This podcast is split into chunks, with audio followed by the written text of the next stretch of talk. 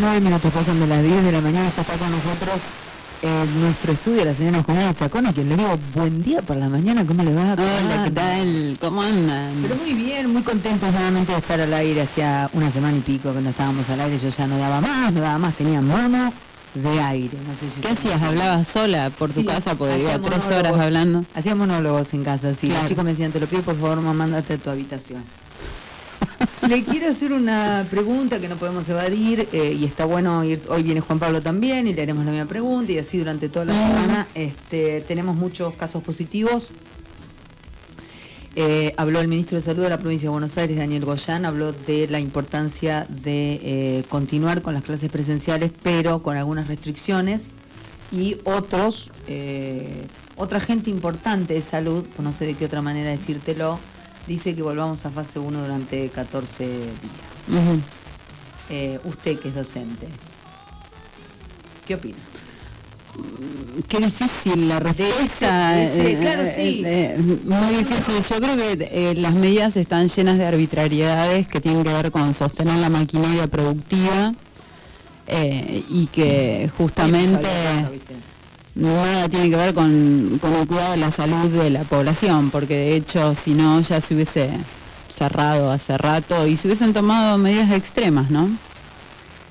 Eh, en cuanto a, porque digamos el cierre tiene que ver con, con cómo salvar la pobreza eh, y bueno, hay que garantizar que la gente que no tiene acceso al alimento, al techo, etcétera, lo tenga y eso es algo, una respuesta que el Estado debe dar. No que es plausible que lo dé o no, debe darla. Bien, ahora, ¿usted eh, metería a la gente otra vez adentro? Eh, yo creo que estamos todos hartos, repodridos, cansados, Eso agotados. Eh, sí, digamos, me, me cuesta comprender, y voy a hablar de mi caso particular, cómo se cuentan los casos. En, mi familia hubo un caso de COVID positivo, estuvimos los cuatro aislados y sin embargo a los otros tres que estuvimos aislados y en contacto directo con la persona con COVID, porque digamos, es muy difícil a veces mantener aislado en una habitación a una persona que tiene COVID. Eh, no fuimos contados como, eh, digamos, personas que tenían COVID y tampoco como personas que no tenían COVID. O sea, no sé en qué número estamos, en qué categoría. Entonces, viste, a mí siempre me pasa lo mismo que con las estadísticas, no creo nada. Eh, porque tampoco nos hicieron hisopados, tampoco en Chacabuco se aplica el plan detectar, entonces los contactos directos, a los contactos directos no se les hace ningún tipo de estudio y tienen que permanecer aislados durante 14 días sin saber, o sea, yo no sé si tuve COVID o no porque no tuve síntomas. Bueno. Después en el hospital me dijeron probablemente tuviste y no leíste los y no leíste los síntomas. Azucarada. Ah. Claro, yo como tengo alergia, digamos, hay cosas Sí. que por ahí se me pueden pasar porque pasan por otro síntoma de otra cuestión preexistente. Entonces, no sé, no sé en qué categoría estoy, entonces le digo, bueno, entonces me tengo que hacer los anticuerpos, ¿no? Sí, pero eso corre por tu cuenta. Por supuesto. ¿no? Y así estamos. Digo, estos 94 casos que hay ahora y todas las personas que están aisladas, la provincia debería aplicar en Chacabuco el plan detectar, que es una prueba de saliva eh, para contactos directos y en dos horas te dan el resultado. Sí, Chacabuco debería aplicarlo en realidad. Ir a provincia y decir, "Ven, tráiganla para acá, me la llevo. ¿no? Eh, estaba pensando mientras te escuchaba esto de, que te dijeron que no sabías leer, no supiste leer los síntomas. Eh, yo tengo un, uno de mis hijos está aislado por una docente que contrajo coronavirus y el otro hijo puede ir a la escuela. Claro, no es contacto directo, es contacto de contacto. Contactos, tanana, Un acercamiento, una- señal, o sea que es todo un gran disparate, ¿no? Como dijiste vos, No sé, yo no, no es que crea que el COVID no existe, a ver que se entienda, creo que sí, Ninguna digo porque está también, está también la otra teoría, no, creo que sí, creo que hay que ser cuidadosos. Creo que todos en algún lugar de cuidado fallamos, justamente por ahí, por la productividad o por una necesidad humana de, de contacto con otros, por humanidad, por, un, por un montón de cuestiones fallamos. Eh, y que digamos a veces eh, uno puede esperar que la voluntad del otro sea cuidarse, a veces no, ¿no? Sí. Entonces eh, este es el Estado el que tiene que estar en todos los casos. Digo, si nos dejaran encerrados a todos durante 14 días y el ejército repartiera alimentos para todo el mundo y abriera, no sé, los hilos y otros lugares, ¿no? Que no habría más COVID en cinco minutos. Listo, tome nota. Digo, se me ocurrió una idea. Se te acaba de ocurrir una idea, tenemos todo solucionado. ¿Eh? los hilos bolsas nos alimentan. Sí, bueno, eh, vamos con lo nuestro. Dale. Gracias por la Vos preguntaste, ¿viste? porque si no es todo un chamullo, una cosa. Es que eh, justamente, porque además como sos docente, porque conoces el ámbito educativo y porque... El ámbito educativo está absolutamente desbordado, ¿viste? Todo el mundo cree que todos los docentes estamos haciendo nada, estamos esforzándonos muchísimo. Eh, una clase presencial por ahí, digamos, con, el ejercicio de la docencia durante décadas, la, la preparás en un ratito nada más y una clase virtual te lleva días prepararla.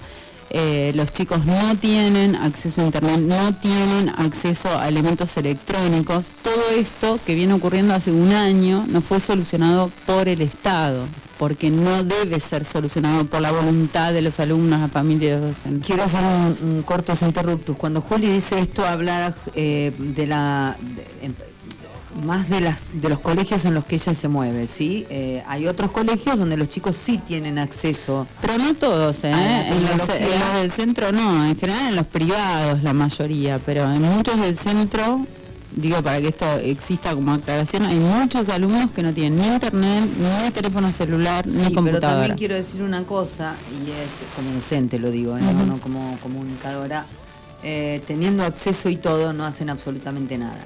¿No? Tenemos las dos, las dos caras. Virtualmente, realmente trabajar virtualmente y que los alumnos se comprometan y pongan la carita en la cámara. claro, bueno, pero hay toda una, cuestión organizativa. hay una cuestión organizativa y de acceso a los recursos y, y demás. Y también una pregunta sustancial, ¿no? Que hace el sistema educativo en un contexto así. ¿No? ¿Se puede seguir enseñando lo mismo que en 2019 o no? No. Eh, entonces, hay, hay, varias preguntas que tienen que ver con todo esto. La, cuestión fundamental es que eh, lo que hay que subsanar, que es el acceso a la tecnología, no depende de la voluntad del docente, ni depende de la voluntad del alumno, ni depende de la voluntad o el recurso económico de cada familia. Vuelvo otra vez, es responsabilidad del Estado. Perfecto. Dicho esto, como siempre nos pasa, gracias a Dios, con Juli nos podemos meter en estos temas porque después nos metemos con... Después cambiamos de tema, cambiamos de tema porque si no, claro, vayamos a un lugar más ameno. eh, hoy les traje el libro No es un río de Selva Almada. Necesito saber qué tiene que ver ese, ese manuscrito, esa mano, ese, ese escrito a mano. Muy escrito a mano. bueno, son apuntes que voy tomando porque si no, viste, puedo hablar distendidamente 80 temas y nunca termino en el centro porque soy larguera, digamos. Bien. Y me gusta hablar. Y me gusta. Bien. Selva Almada nació en 1973 en Villa Elisa, Entre Ríos. Es un pueblito que está en el medio de la provincia, está en la provincia de Entre Ríos, pero no está cerca del río, digo, porque traje un libro que se llama No es un río estudió en Paraná, que sí tiene río, eh, primero comunicación y después dejó la carrera de comunicación para estudiar literatura. Eh, en su formación como escritora participó del taller de escritura de Alberto Laiseca, publicó poesías, relatos y novelas, fue traducida a varios idiomas y ganó varios premios internacionales. Esto lo digo así en general para que podamos meternos directamente en la novela No es un río, que fue publicada en 2020 por Random House. Eh, y cierra esta novela una trilogía que comenzó por El viento que arrasa y Ladrilleros. En No es un río eh, se indaga el universo masculino, los pactos y las alianzas entre los varones, la memoria del recuerdo de un amigo muerto y los conflictos entre los locales y los forasteros. Eh, todo esto se hace, digamos, con un fluir como de corriente del agua, de la corriente del agua del río, fluyen las historias con distintos personajes del pueblo que bordean entre el sueño y la realidad. Eh, lo que se cuenta básicamente en No es un río es que Nero y el Negro, que eran amigos desde la infancia y ya son cuarentones, y Tilo, que es un, joven de 20 años, van a pescar a una isla. Eh, es una, salida, digamos, que, forma parte del ritual. Eh, acá también sucede en, nuestros, en nuestro territorio la salida a pescar como ritual. Eh, y en esta salida se suman el alcohol y refrescarse en el agua. Y es una salida que los amigos, eh, el negro y el negro, repetían con Eusebio, que ya murió cuando comienza la novela, hace 15 años atrás. Los personajes de No es un río son provincianos, rurales, son habitantes de un lugar inhóspito y natural, eh, y la isla a donde ellos van a pescar está habitada por pescadores pobres que viven cerca del monte. Eh, la novela va y viene del pasado al presente y está construida de a tramos con historias distintas. Esa es, digamos, una, característica muy particular que tiene este libro, eh, que pone en escena la amistad, el conflicto de los vínculos entre amigos, amantes, madres, hijas, tíos, vecinos, conocidos, habla del amor y de la disputa entre los locales, los que conocen el monte con los ojos cerrados, y los que lo visitan. En Es un río, em, los isleros pueden ser muy violentos con los forasteros, pero también tienen una nobleza y una entrega hacia la naturaleza, el río, el monte. Son lugares de donde sacan, pero también entregan, y ese matiz está en los personajes, dice Almada. Además dice, un personaje no deja de ser muy parecido a una persona y las personas tenemos matices, no somos tan claras y transparentes. El río, en esta novela, es el cuerpo que los forasteros vienen a avasallar, a saquear, a matar, a usar para diversión. El agua, la naturaleza como un cuerpo avasallado por el machismo, por el creer que al estar ahí te pertenece y podés tomarlo porque está ahí, dice Almada. Eh, en cuanto a la escritura del libro, ahora de todas maneras voy a leer un fragmento, no quiero leer mucho porque es súper interesante, es un, libro que se, eh, que, se lee de, un tirón, ¿eh? no, y, después lo volvés a leer otra vez porque quedás medio perdido al final. Digamos, si tenemos que Emular el bolero sería léeme las hojitas de un tirón. Sí, no sé, es un libro, un libro que se lee, em, digamos, tiene complejidad en la hondura, pero no complejidad en la superficialidad. ¿sí? Entonces, por eso, porque es complejo en su hondura, hay que volver a leerlo, ¿no? Como que llegas al final y te dispara otra vez, al, otra vez al inicio a volver a leer a ver si hay algo que, se te escapó y no, no, entendiste. En cuanto a la escritura de Almada, eh, ella escribió algunas partes en orden cronológico, dice, y después la fue desmembrando, recortando para darle una, la estructura que finalmente tiene este libro. Bueno, lo que se habla siempre en literatura, la profe eh, que está hablando nos lo enseñó, para poder romper con todo, primero hay que armarlo bien. Sí, no sé, hay que saber qué se está rompiendo, ¿no? En, todo caso, porque para romper con todo sin saber qué es medio raro. Em, bueno, Dice Almada que el tono es para ella muy importante y entonces quiso conservar ese eh, tono medido, económico, donde no se termina nunca de contar todo, donde todo aparece desmembrado. Agrega que el hecho de que no esté dividida en capítulos corresponde a que gráficamente pudiera acompañar la corriente de un río. La prosa es demorada, breve, poética y muestra el mundo a través de los personajes que también revisten el mismo tipo de habla. ¿Demorada significaría lenta? Demorada, que se demora. Bien, que no cuenta del todo. No va a, gran velocidad, ¿sí?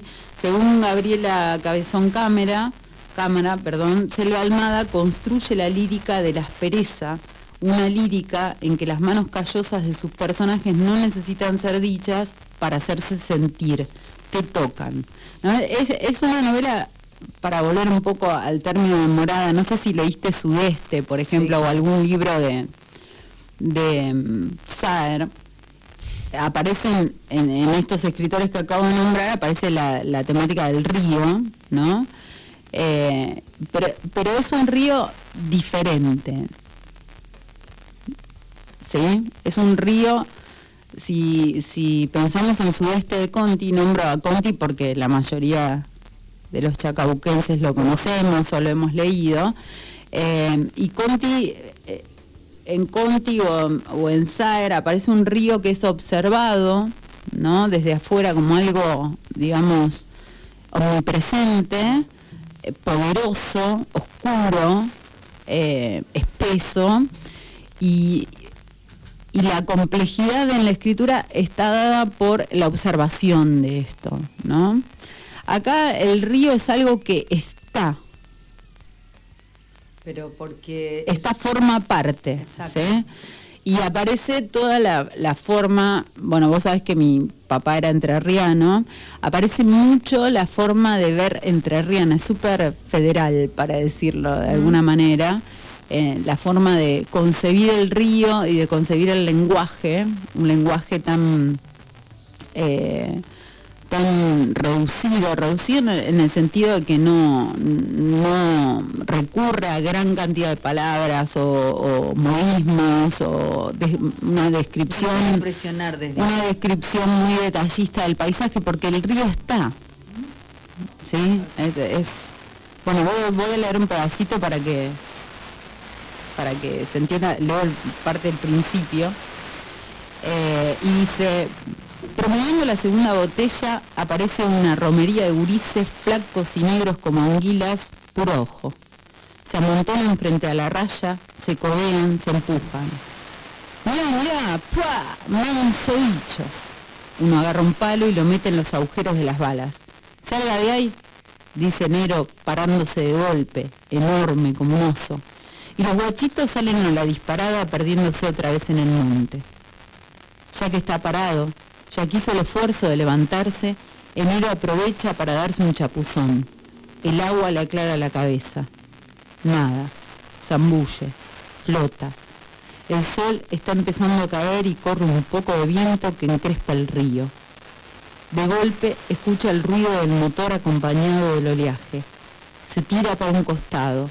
Empieza a nadar hacia la orilla.